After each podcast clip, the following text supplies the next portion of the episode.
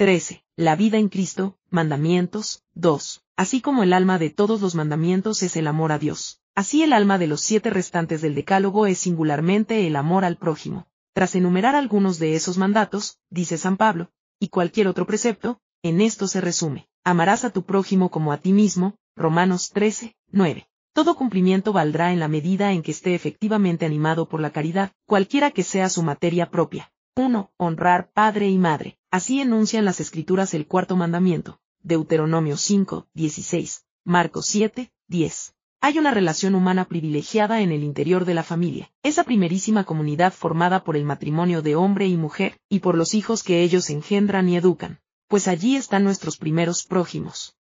Los lazos de la sangre originan deberes y derechos únicos, honra a tu padre y a tu madre, para que se prolonguen tus días sobre la tierra. Éxodo 20, 12. EF 6, 2 a 3. Recuerda que por ellos has nacido. ¿Cómo podrás pagarles todo lo que te han dado?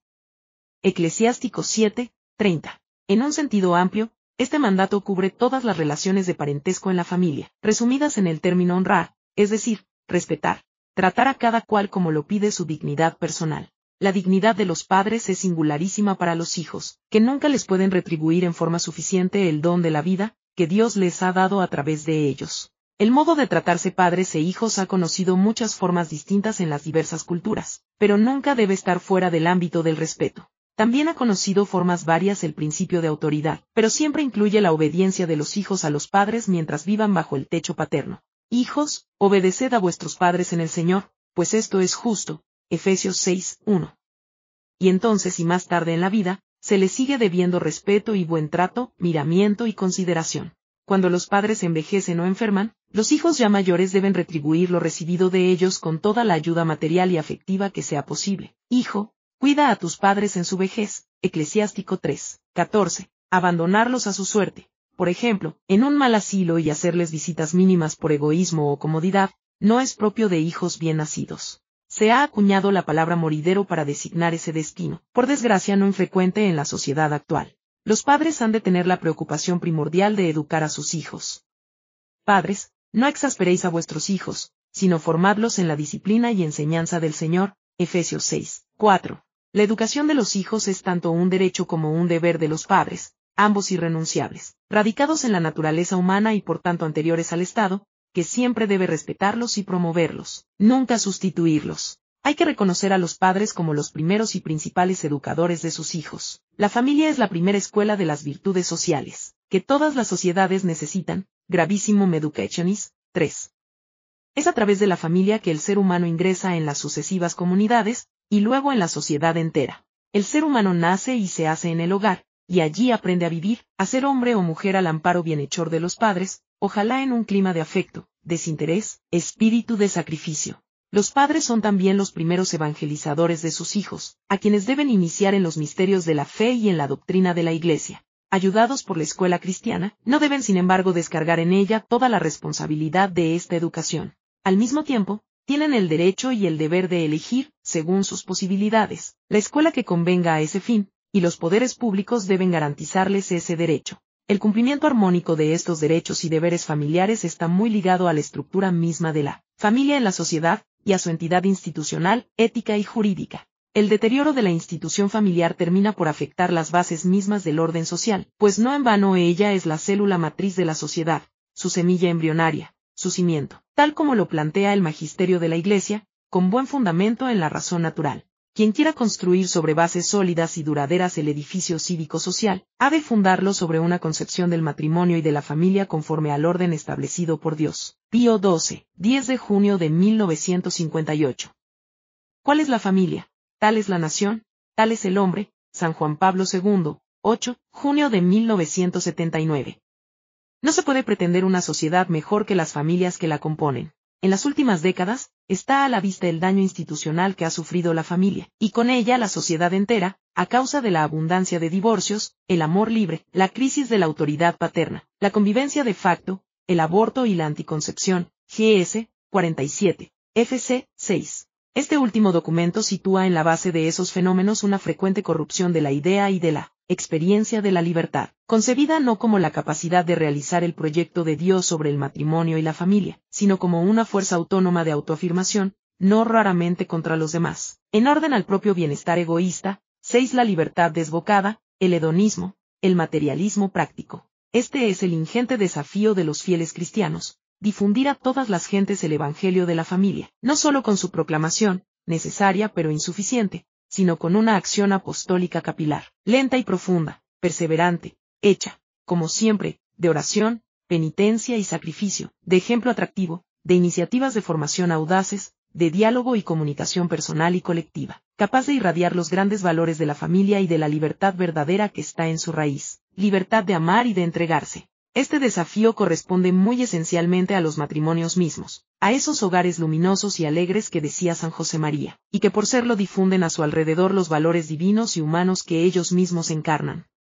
Una familia así se hace evangelizadora de muchas otras familias, y del ambiente en que ella vive, en 71. 2. La vida es sagrada. No matarás. Éxodo 20, 13. Deuteronomio 5, 17. Mateo 5, 24.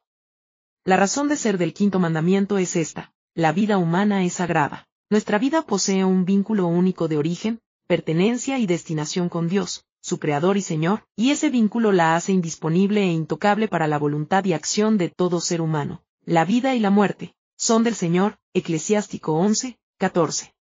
Yo pediré cuenta de vuestra sangre y de vuestra vida, porque a imagen de Dios fue hecho el hombre, Génesis 9, 5 a 6. Después del pecado original, el primer pecado que narra el Génesis es el homicidio de Abel por su hermano Caín. Caín dijo a su hermano Abel, vamos al campo. Y cuando estaban en el campo, Caín se alzó contra su hermano Abel, y lo mató. Entonces el Señor dijo a Caín, ¿qué has hecho?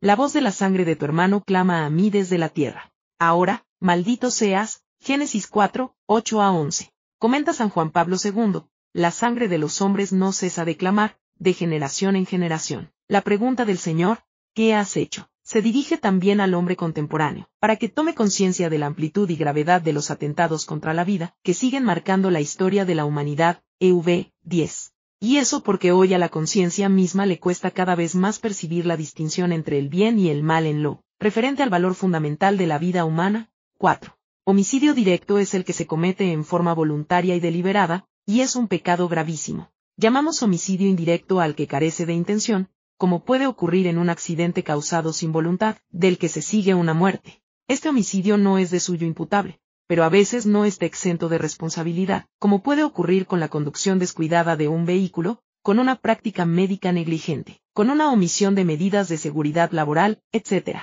Desde el primer instante de su existencia, es decir, desde su concepción, el ser humano posee el derecho inalienable de todo ser inocente a la vida. No es un mero conjunto de células ni es un apéndice de la madre, es un ser vivo de naturaleza humana. Desde su comienzo mismo se encuentra fijado su código y su programa genético para su futuro. Su eliminación no puede llamarse con el eufemismo interrupción del embarazo.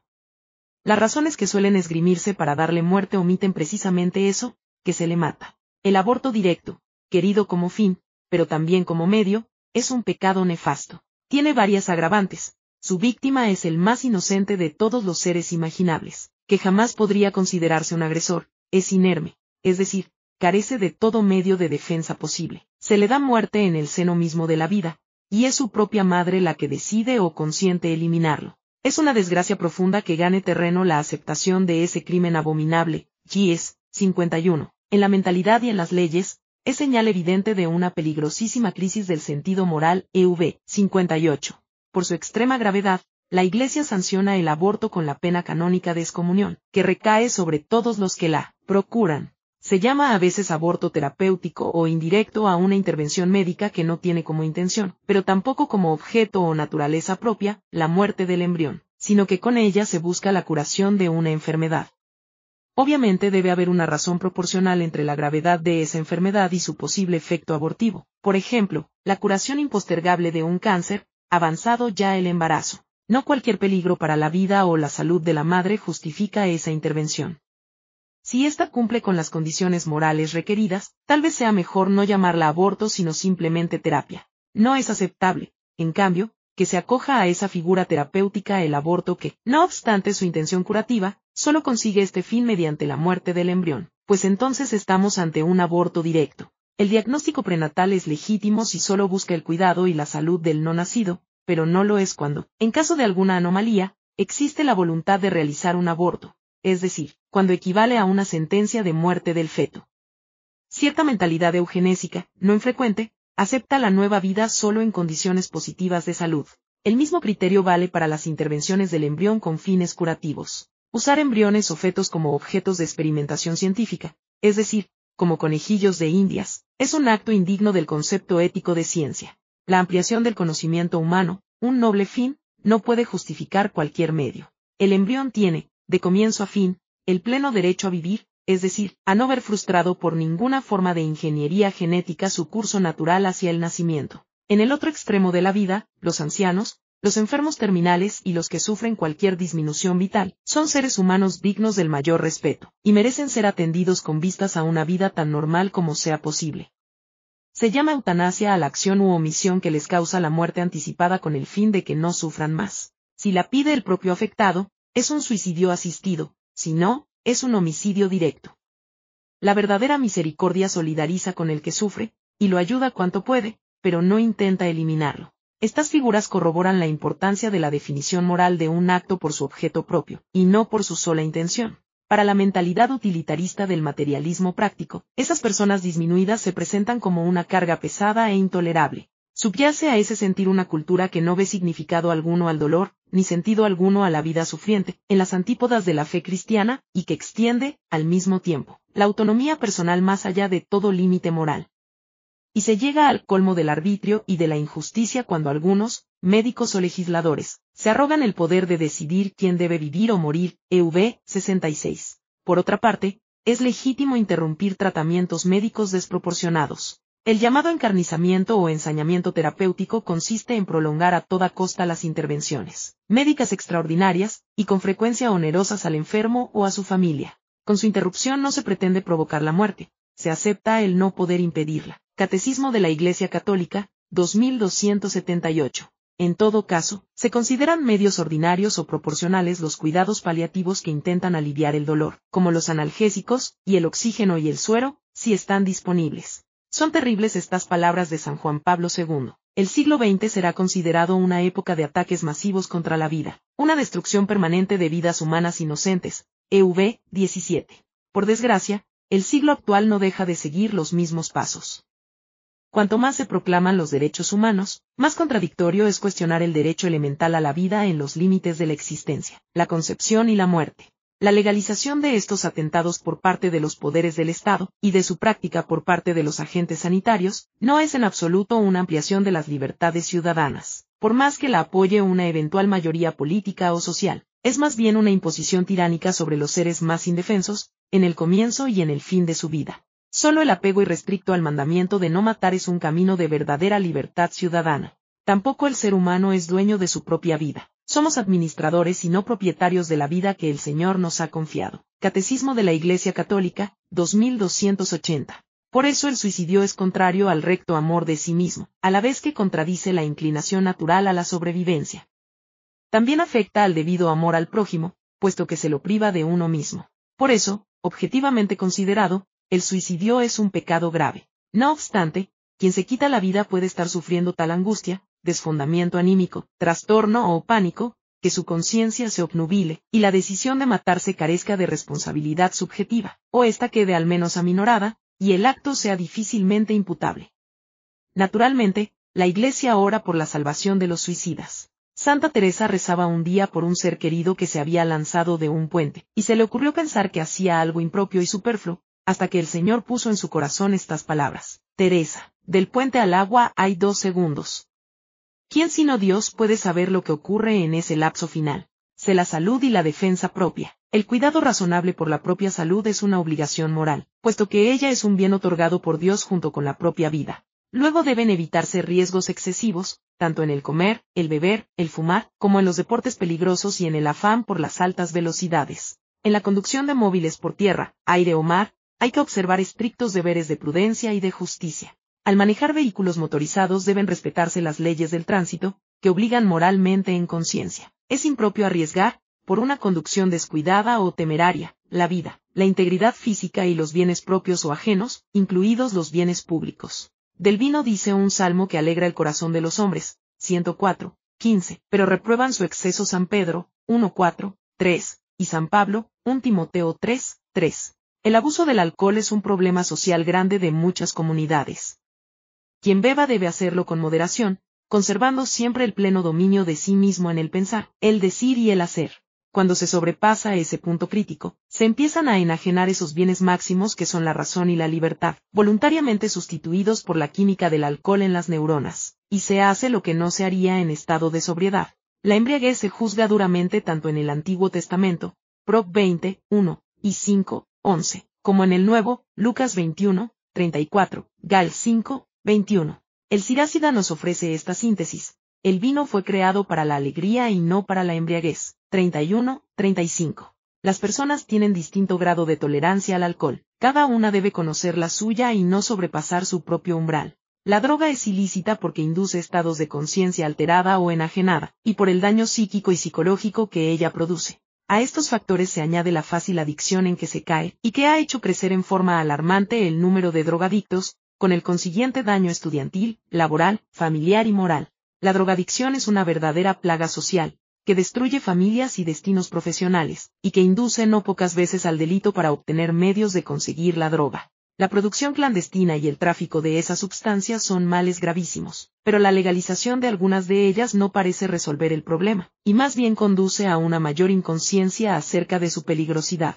Es cierto que hay drogas y drogas, y grados y grados de consumo, pero hasta lo que parece más inofensivo en esta materia puede ser el punto de partida de una adicción, cuya rehabilitación es sumamente ardua. En ese sentido se dice, como alguna vez concluyó San Juan Pablo II, que no hay droga blanda. El mandamiento de no matar no admite excepciones en caso alguno.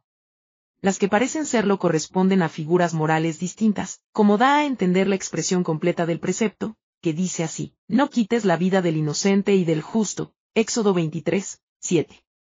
En ese sentido, el agresor injusto no es inocente, y neutralizar su ataque da lugar a la figura que llamamos legítima defensa contra el agresor injusto. Quien se defiende no busca el daño del agresor, sino impedir el daño propio agresión y defensa pueden darse entre partes diversas, entre particulares, entre la sociedad y un particular o viceversa, y entre naciones. La condición esencial para la legítima defensa es que sea proporcional a la agresión, y no mayor.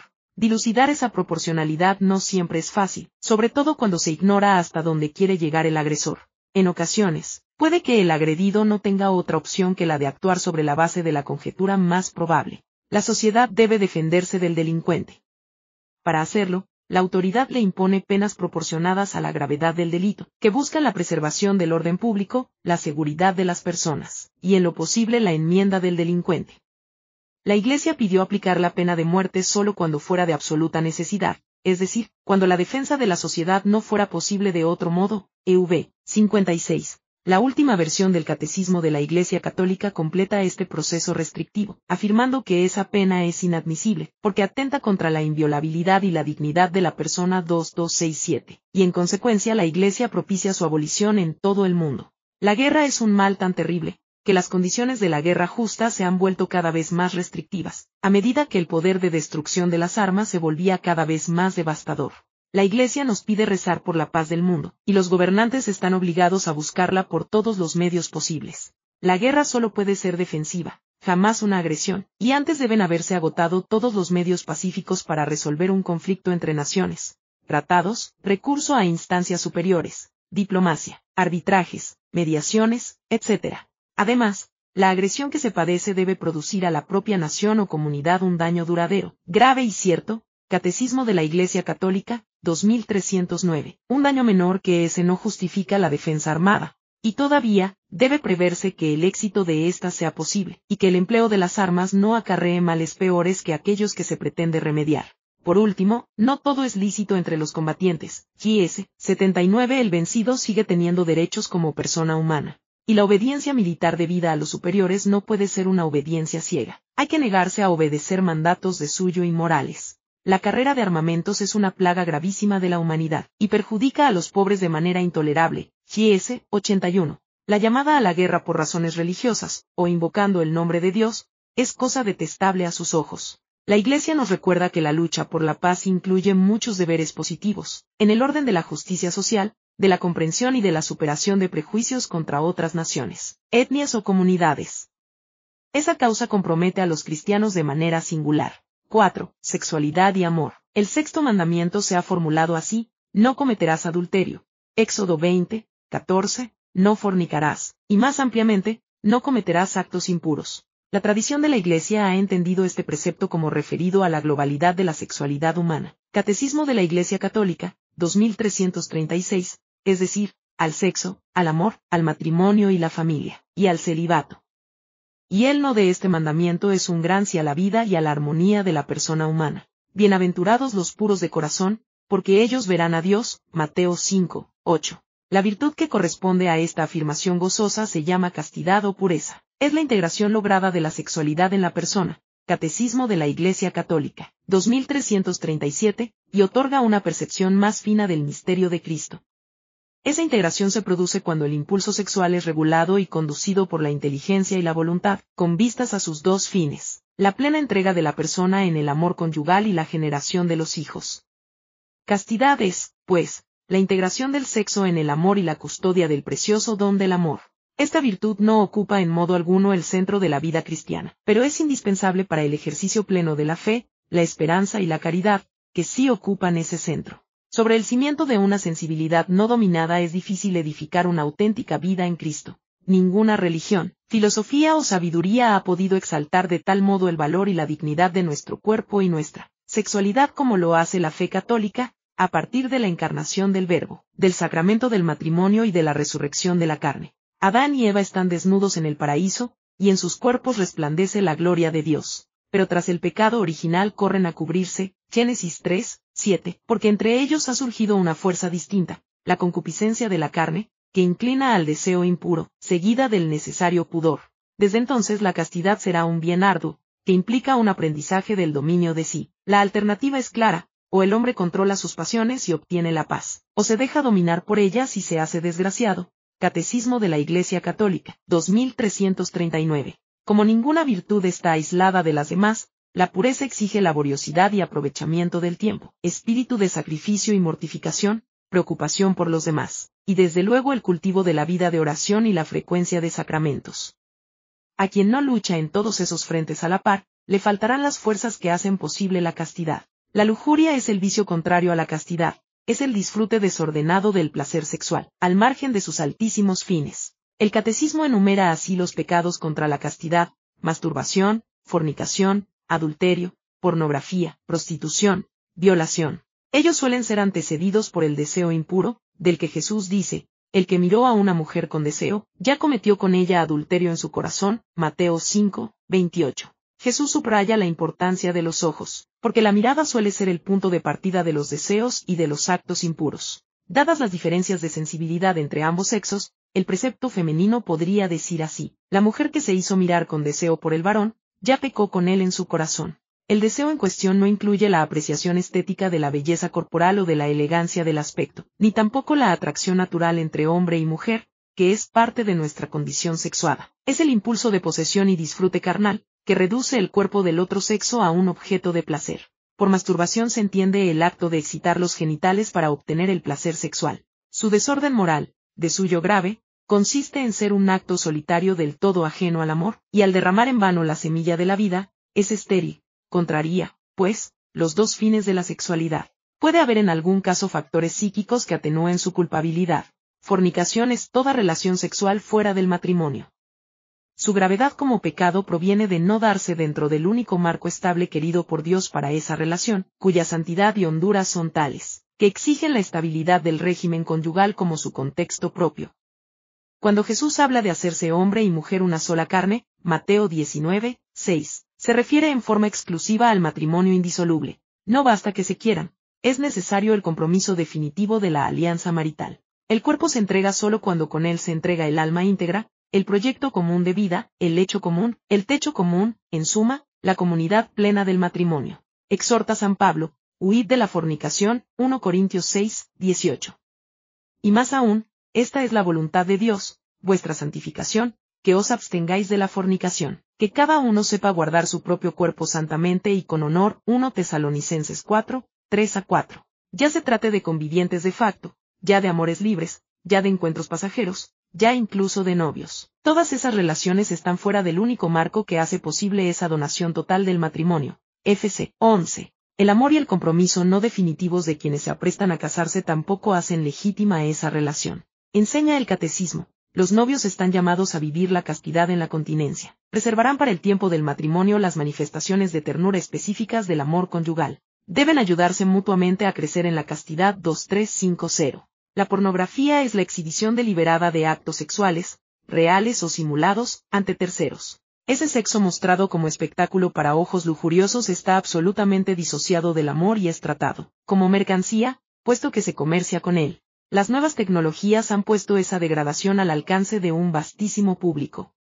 Pecan gravemente sus actores, sus traficantes y cuantos la consumen por la mirada. Ella introduce a unos y otros en la ilusión de un mundo ficticio, Catecismo de la Iglesia Católica, 2354, e inclina a una visión del ser humano como mero objeto sexual. La prostitución es una compra y venta de la relación sexual, que reduce a la persona al exclusivo placer que proporciona en calidad de mercancía.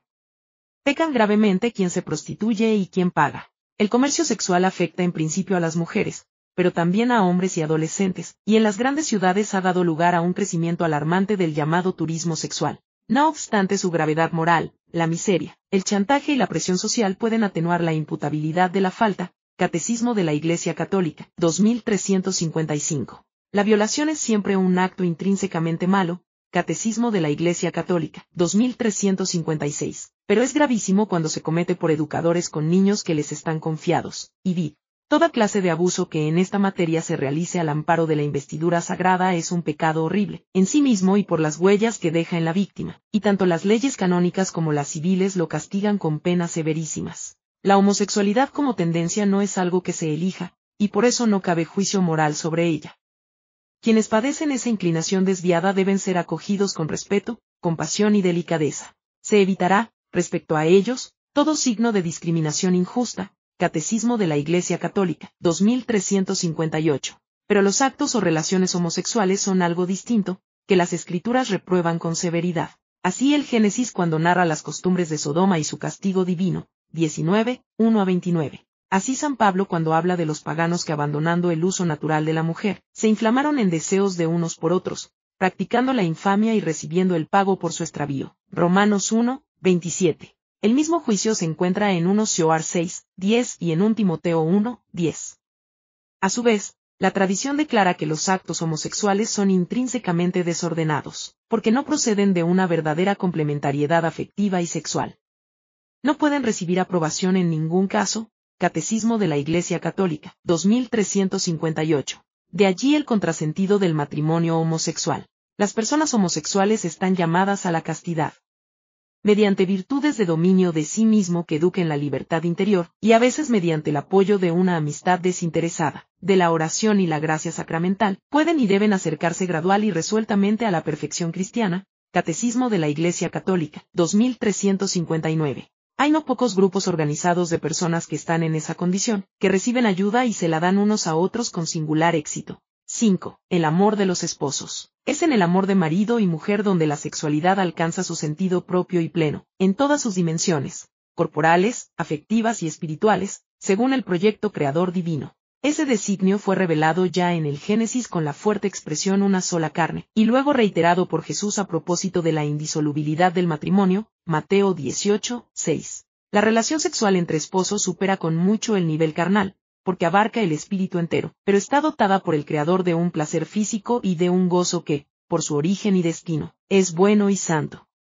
El cantar de los cantares es un cántico al amor de hombre y mujer, que pertenece a la escritura por su carácter esponsal, imagen del amor de Dios por su pueblo, y signo del sacramento del matrimonio, como ya se dijo.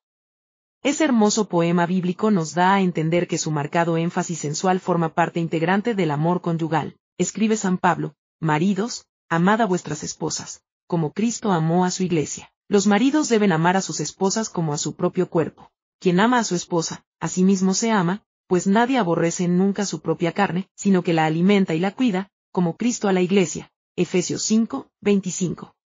28 a 29. La recíproca donación conyugal es fuente de una natural satisfacción sensorial de quienes hacen una sola carne, y de una alegría integral de la persona. Siendo el amor conyugal mucho más que gratificación sexual y afecto sensible, cuando su fuerza pasional y también romántica tiende a disminuir con los años, su destino no es de crecer, sino transformarse en una relación más plena y profunda, en una conducta moral más alta, más ligada al don de sí, a la renuncia, a la generosidad y al sacrificio. Es la madurez del amor, que garantiza su solidez y estabilidad.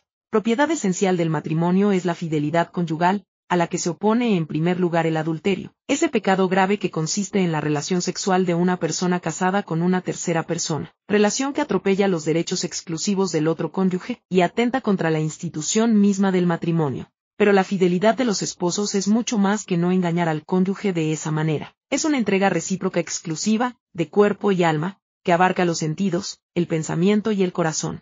Esa fidelidad plena exige de una persona casada cuidarse delicadamente en el trato social y laboral, y no moverse en esos medios con la misma soltura de una persona soltera y disponible. Conviene a todos los casados esa reserva casi invisible pero muy real, esa sutil distancia, esa circunspección sin frialdad, esa educada corrección de quien ya tiene dueño o dueña. El marido galante y la mujer coqueta ya tienen con quien ser así, con su cónyuge. Por institución divina inserta en su naturaleza, el matrimonio es indisoluble, lo que Dios ha unido, no lo separe el hombre, Mateo 19, 6. Esa propiedad, comenta San Juan Pablo II, procede de la propia naturaleza del amor conyugal. La donación física total sería un engaño, si no fuera signo y fruto de una donación donde la persona entera está presente, incluso en su dimensión temporal. Si la persona se reservara algo o la posibilidad de decidir de otra manera en orden al futuro, ya no se donaría totalmente. FC 11. Hasta que la muerte lo separe. Se objeta a veces la dificultad de comprometer de una sola vez el futuro íntegro. ¿Quién sabe lo que pasará con los años? Pero toda la dignidad humana se juega en esa capacidad de un compromiso definitivo, de una promesa que se cumple hasta la muerte. El propio Nietzsche decía que el hombre es el único animal que puede prometer, y Marx afirmaba, en defensa de la indisolubilidad, que quien se casa no crea ni inventa las leyes del matrimonio, así como tampoco el nadador inventa la naturaleza o las leyes del agua o de la gravedad, sino que gracias a ellas puede nadar, el proyecto de ley sobre el divorcio. Al disgregar la célula básica de la sociedad, que es la familia, el divorcio remece los fundamentos mismos del orden social, y produce un desgarro muy difícil de reparar en el corazón de los hijos. Todavía otra propiedad del matrimonio, que corresponde a su fin esencial, es la fecundidad del amor conyugal, que hace posible la transmisión de la vida. El matrimonio y el amor conyugal están ordenados por su propia naturaleza a la procreación y educación de la prole, pues los hijos son sin duda el don más excelente del matrimonio, y contribuyen sobremanera al bien de los propios padres. GS 50. La anticoncepción busca impedir que nazca un nuevo ser, como resultado de un acto que está destinado justamente a hacerlo nacer. Un gran mal de nuestro mundo, de nuestra civilización de la anticoncepción, como se la ha llamado, ha sido la ruptura entre sexo y procreación, como afirma la encíclica Humanae Vitae, de Pablo VI 1968, que en muchos sentidos resultó profética, porque diversos males previstos como secuelas de esa ruptura se han cumplido en las décadas posteriores. Ese documento recuerda en primer lugar el principio sentado ya por Pío XI en 1930. Todo acto conyugal debe quedar abierto a la transmisión de la vida, en virtud de la inseparable conexión que Dios ha querido, y que el hombre no puede romper por propia iniciativa, entre los dos sentidos del acto conyugal, el unitivo y el generativo, HV 12, el amor y la procreación. Por eso, además del aborto y la esterilización, queda excluida toda acción que, o en previsión del acto conyugal, o en su realización, o en el desarrollo de sus consecuencias, se proponga como fin o como medio, hacer imposible la procreación. 14. Cosa muy distinta son los métodos naturales de regulación de la fertilidad, que se fundan en el reconocimiento de los ritmos del ciclo femenino, y en la decisión responsable de usar del matrimonio solo en los periodos infecundos, cuando se trata de espaciar los nacimientos por motivos serios. En este caso no ocurre en absoluto lo que en la anticoncepción, el choque de dos finalidades opuestas, la del acto procreativo y la de su bloqueo físico o químico. La posibilidad de tener sexo sin hijos abre la posibilidad de tener hijos sin sexo, por las técnicas de fecundación artificial. El sufrimiento de las parejas estériles puede ser dramático, pero el hijo no es un derecho sino un don. Catecismo de la Iglesia Católica, 2378. Y la cuna natural del ser humano es el seno materno, fecundado por un acto de amor paterno, no una manipulación de laboratorio. Menos aún pueden legitimarse el arriendo de úteros, la venta de óvulos, el banco de espermios, etc. La norma moral de la humanae vitae puede ser muy difícil de practicar, incluso heroica a veces. pero es una afirmación formidable de la vida, experimentada como el prodigioso don de la sabiduría y del amor de Dios. Se entiende que la Escritura y la Iglesia consideren las familias numerosas como una bendición divina. Allí donde hay una baja alarmante de la tasa de natalidad, se la suele atribuir a diversos factores de índole económica y laboral, que son muy reales, pero rara vez se menciona ese motivo de fondo, que puede ser la ausencia de Dios, la pérdida o disminución del sentido religioso de la vida. A propósito del sacerdocio, mencionamos ya el celibato por el reino de los cielos, Mateo 19, 12, o para agradar al Señor, 1 Corintios 7, 32. Pero esta vocación divina es también propia del estado religioso, y a menudo de la vida laical. Ella contiene un gran aprecio por el matrimonio, y adquiere su valor precisamente como renuncia de algo bueno y santo. No se trata de una soltería cualquiera, sino de la libre y perenne decisión apostólica de un alma enamorada. 6. No robar, no mentir. El séptimo mandamiento dice, no robarás, Éxodo 20, 15, Deuteronomio 5, 19, Mateo 19, 18. El que robaba, no robe, sino que trabaje, Efesios 4, 27. Robar es apoderarse de un bien ajeno contra la voluntad razonable de su legítimo dueño, o sin su consentimiento expreso. Originalmente Dios entregó todos los bienes de la creación a todos los hombres, Génesis 1, 27 a 29, pero ese régimen común de propiedad es impracticable en forma directa, y por eso la propiedad privada de ciertos bienes es legítima, siempre que respete aquella propiedad original común, es decir, siempre que el propietario privado considere sus posesiones no solo como suyas, sino también como comunes, en cuanto que han de aprovechar no solo a él, sino también a los demás, Gies, 69 es lo que llamamos función social de toda propiedad. En caso de extrema necesidad, ciertos bienes ajenos, alimento, techo, ropa, retornan a su destino común y no es ilegítimo tomarlos. Robo famélico. Por otra parte, es un estricto deber pagar al trabajador el salario justo, que no es simplemente el salario convenido, sino el que es suficiente para el sustento del obrero y de su familia. San Juan Pablo II. Ent. Centésimos anos, 8. Un gravísimo mal que afecta a diversas naciones es la corrupción administrativa, por la cual un funcionario, abusando de sus funciones, ofrece a terceros, usuarios o clientes, ciertas ventajas, influencias o dineros del fisco o de la empresa, a cambio de recompensas, del tipo que sea, sobre todo dinero. Su forma más común es el soborno. Se ofrece o se recibe dinero por un favor ilícito, es decir, por un bien ajeno. Es este un mal que, cuando es habitual, corroe la moral pública y la economía de una sociedad. Y así, cuando un ciudadano honesto quiere moverse libremente en el ámbito que sea, puede ser para él una dura prueba negarse a esas ofertas ilícitas. Sin embargo, es solo una sumatoria de conductas correctas el remedio para sanear esos ambientes, y para crear espacios limpios en la política, el comercio, las finanzas, los servicios públicos, etc. En la Iglesia, el amor a los hermanos más pequeños, Mateo 25, 40, ha instituido su opción preferencial por los pobres, que nunca es exclusiva ni discriminatoria de otros grupos, pero que no deja de ser una preferencia, frente al mundo donde, no obstante el progreso técnico y económico, la pobreza amenaza con alcanzar formas gigantescas, K. 57, pobreza que abarca a los marginados, a los mendigos, a los sin techo, a los ancianos y enfermos, a los emigrantes. Ignorarlo sería parecernos al rico Epulón, que fingía no conocer al mendigo Lázaro, postrado a su puerta. Mateo 16, 19, 31. San Juan Pablo II, Enc. Solicitudo Rey Socialis, 42. Todavía el catecismo nos recuerda que el séptimo mandamiento exige el respeto a la integridad de la creación. 24, 15. San Juan Pablo II alertaba sobre la insensata destrucción del ambiente natural. En vez de desempeñar su papel de colaborador de Dios en la obra de la creación, el hombre suplanta a Dios, y provoca la rebelión de la naturaleza. K. 37. Años más tarde celebraba la mayor conciencia de la limitación de los recursos disponibles y la creciente preocupación ecológica, SRS 26. Tras recordarnos que el mandato del Génesis dominad la tierra incluye labrarla y cuidarla, 2, 15. La encíclica Laudato Si, de Francisco se detiene en la contaminación, 20 a 21. En el calentamiento global, 23. En los pobres como primeras víctimas del cambio climático, 25. En la pérdida de biodiversidad, 32, y en la preservación de los ecosistemas, 36, y nos llama a un cambio en los estilos de vida, 206. Este cambio proviene de una conversión ecológica, 216, que nos compromete a todos, por pequeña que pueda parecer nuestra aportación al problema planetario. El octavo mandamiento se enunciaba así en la antigua ley, no darás falso testimonio contra tu prójimo. Éxodo 20, 16. Pero la iglesia, siguiendo la palabra de Cristo, sea vuestro, sí, sí, y vuestro, no, no. Mateo 5, 37, lo ha ampliado así, no mentirás.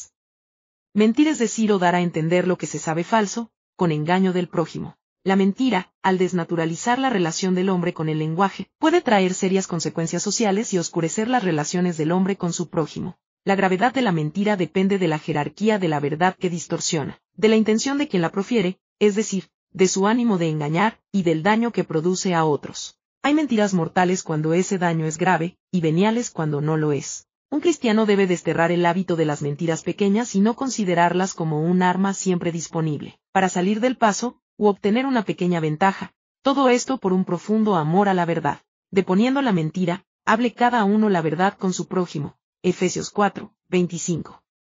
No solo de palabras se miente, la hipocresía es una doblez que, por actitudes, gestos o acciones, finge lo que no es. Toda falta contra la verdad exige, por deber de justicia, la reparación, y más todavía cuando se ha dañado la reputación del prójimo. La mentira es especialmente grave cuando se ha mentido ante un tribunal, es decir, cuando se ha levantado falso testimonio cuando se lo ha hecho bajo juramento se llama perjurio, con el consiguiente peligro de afectar la sentencia de los jueces. El daño de la honra ajena puede provenir también de una maledicencia que deriva en calumnia, atribuyendo algo falso y negativo a otra persona con el fin de perjudicarla. Todo ser humano tiene derecho a la honra y a la buena fama, y es una mezquindad grande lesionarla. El pecado de calumnia, que fácilmente es grave, obliga estrictamente a la reparación, es decir, al reconocimiento de la falsedad de lo dicho ante quienes lo hayan oído. En forma positiva, el octavo mandamiento nos compromete a amar la verdad, a vivir en la verdad y a hablar siempre con la verdad.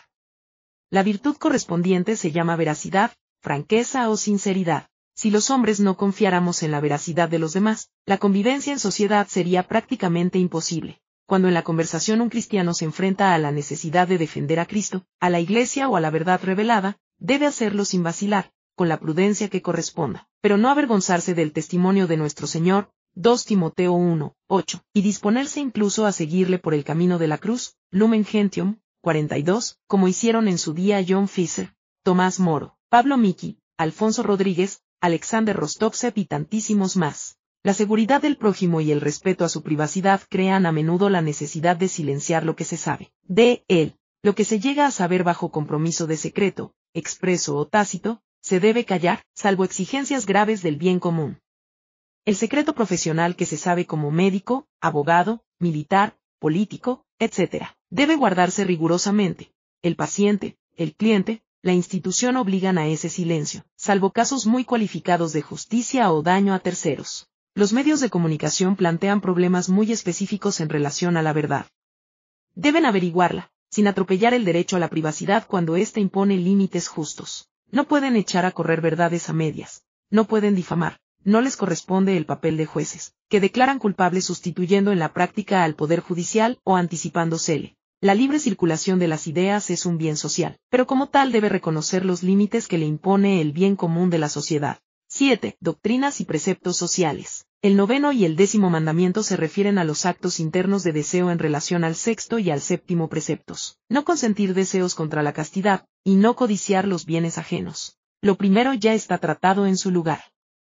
En cuanto a lo segundo, se nos prohíben dos deseos desordenados de los bienes materiales, la codicia y la avaricia, que no son lo mismo. El avaro quiere atesorar y retener esos bienes para sí, y el codicioso los desea para disfrutarlos o dilapidarlos, como el hijo pródigo de la parábola. En relación a lo primero, tenemos la palabra de Jesús, no atesoréis tesoros en la tierra, atesorad más bien tesoros en el cielo, Mateo 6, 19, 20. Avaricia y codicia contrarían la primera bienaventuranza, Felices los pobres de espíritu, Mateo 5, 3. Y ambas cosas conducen a una vida preocupada e inquieta acerca de qué comeréis y cómo vestiréis, y mil ansiedades del mismo género, de las que Jesús dice, no os preocupéis, Mateo 6, 25. Por todas esas cosas se afanan los paganos.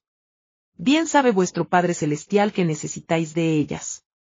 Buscad primero el reino de Dios y su justicia, y lo demás se os dará por añadidura, Mateo 6, 32 a 33. La falta de desprendimiento y el deseo de posesión y disfrute de los bienes materiales son un pesado lastre en el corazón de muchos. sobre todo de los que poseen más y han creado en la sociedad actual esa fiebre que llamamos consumismo. Con ella se priva a menudo de apoyo a los más pobres y necesitados, al mismo tiempo que se incita a la producción de bienes superfluos, y se crea en los más pudientes la invención de necesidades imaginarias, en un interminable círculo vicioso de producción y consumo. Recomienda San Pablo a Timoteo, a los ricos de este mundo, mándales que no sean altivos ni pongan su confianza en las riquezas, tan inseguras, sino en Dios, que nos provee de todas las cosas para que las disfrutemos, que practiquen el bien, que se enriquezcan de buenas obras, que repartan generosamente y comuniquen sus bienes. De este modo atesorarán para el futuro un buen fondo, con el que podrán alcanzar la vida verdadera. 1 Timoteo 6, 17 a 19.